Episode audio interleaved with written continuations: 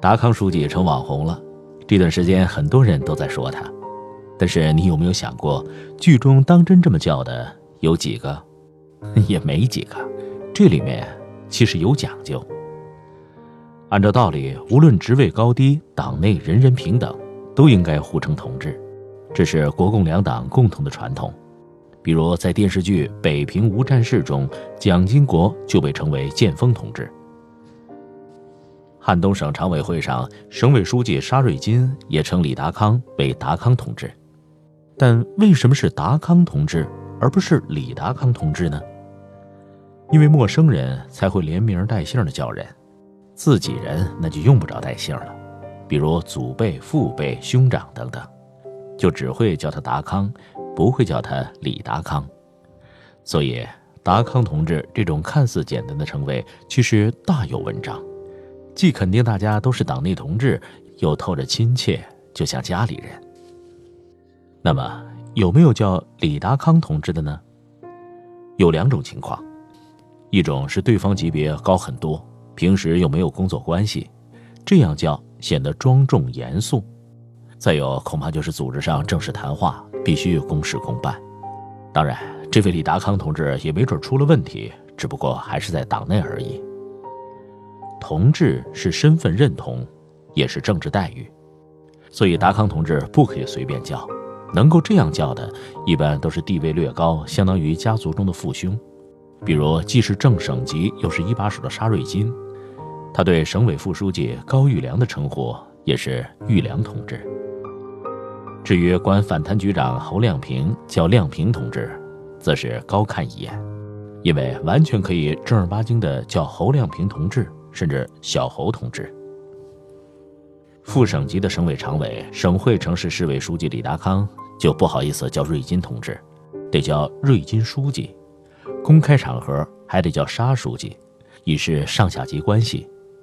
级别更低的，更是只能叫沙书记，这就是规矩，也是惯例。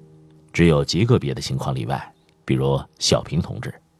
小平同志太伟大了，别人没法比。同样叫达康书记也要有资格，一般得地位相当或略低，关系还特别。如果低了两级，或者是下属是老百姓，那就得叫李书记。一介草民，如果也能在公开场合叫他达康书记，要么关系密切，要么来头不小。来头更大的有两种叫法：达康、小李。叫小李的多半是前辈，叫达康的多半是长辈。前辈和长辈有什么不同呢？长辈是家里人，更亲；如果能叫小名，那就更不得了了。所以在电视剧当中，陈岩石一声“小金子”，那李达康和祁同伟就态度大变。同样，高玉良以省委副书记之尊称李达康为“达康书记”，也意味深长，因为他原本有资格管李达康叫“达康同志”，叫“达康书记”既是尊重，也是疏远。不过，这种疏远是不公开的，因为还有“达康”这个亲切的称呼。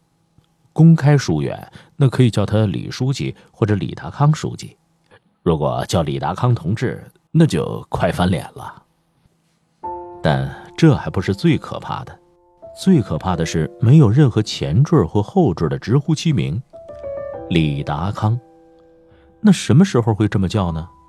法庭上倒不会。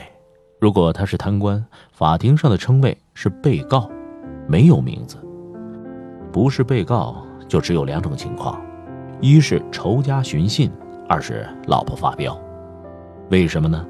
因为中国传统文化的核心是礼，礼的作用有四个：明身份、定亲疏、别内外、续尊卑。先说明身份，身份很重要，没有身份就没有地位，也没有相互之间的关系，因此得把那个身份叫出来。哪怕李达康不是书记，那也得叫李老师、李师傅、李大叔、李达康乘客、李达康网友等等。如果孤零零的叫李达康，那他是个什么东西？只有寻衅的仇家和发飙的老婆才认为他不是东西，所以连名带姓直呼其名最不礼貌。那么小李、老李怎么讲呢？啊，告诉你，那叫辈分。这辈分也是身份，身份如果不一般，还是不能叫老李，得叫李老。老这个字儿在前还是在后？那差得太远了。再说定亲书，亲的只叫名，书的连名带姓，连名带姓一定要加上后缀。表明身份和关系，单叫名的有时也要加，比如达康哥，这是家里人的叫法。不过同为家人，也有亲属，亲弟弟、亲妹妹就直接叫哥，堂弟、堂妹、表弟、表妹才叫达康哥。不是亲人也能叫哥，甚至还更亲呢，什么康哥、康哥哥、达康哥哥。如果女孩子这样叫，你懂的。男人叫康哥，那多半是江湖上的狐朋狗友，所以上流社会的体面叫法是达康兄，否则有失身份。内外别，内外有别是历来就有的讲究。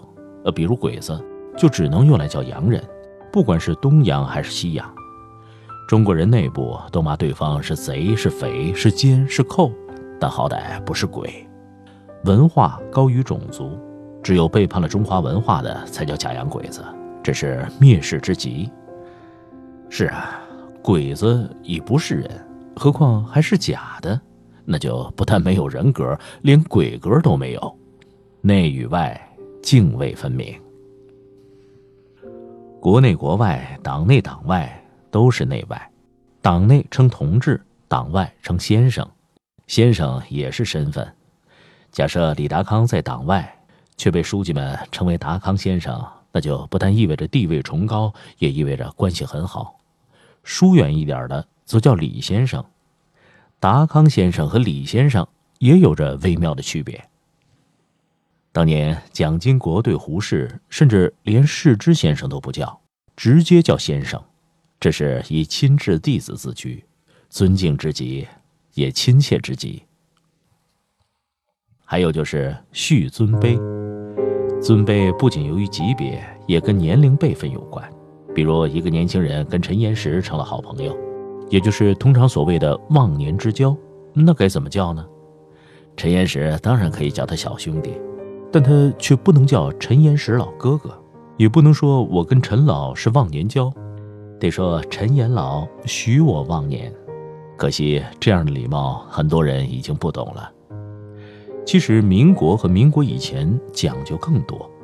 皇帝面前，官员们一律是连名带姓，直呼其名。皇帝是九五至尊，皇帝面前人人平等，不能考虑职位高低，也不能称官衔，因为都是臣。但封了王侯的要称爵位，比如齐王；地位特别崇高的国老也可以称官衔，比如太师。出了皇宫，则要么称官衔要么称字号。比如司马光叫王安石介甫，王安石叫司马光军师。也有叫籍贯的，比如管袁世凯叫袁相成，某些社会贤达还称毛泽东为润公，因为毛泽东字润之，这也是很体面的称呼。这些就不多说了，咱们还说达康书记。达康书记是极具中国特色的称谓。中国特色是什么？官本位加人情味儿，这两个都得有。不管在哪个圈子，江湖也不例外。所以梁山好汉就发明了一种奇葩的称谓——头领哥哥。头领体现了官本位，哥哥体现了人情味儿。不过这是小喽啰们叫的，李逵就不这么叫，叫晁盖哥哥、宋江哥哥。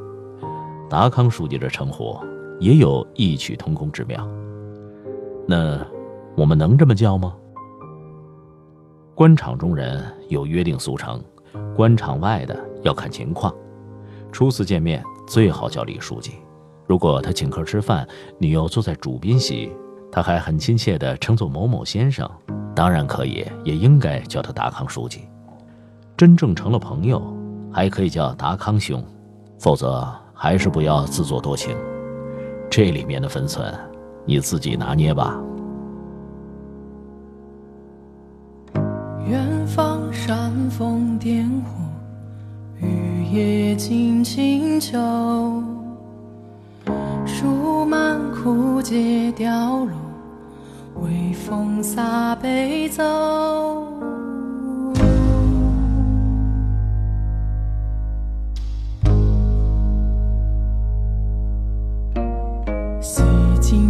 风沙月瘦。为我心间抬头，一盏烛火灭愁，清香满面收。潇潇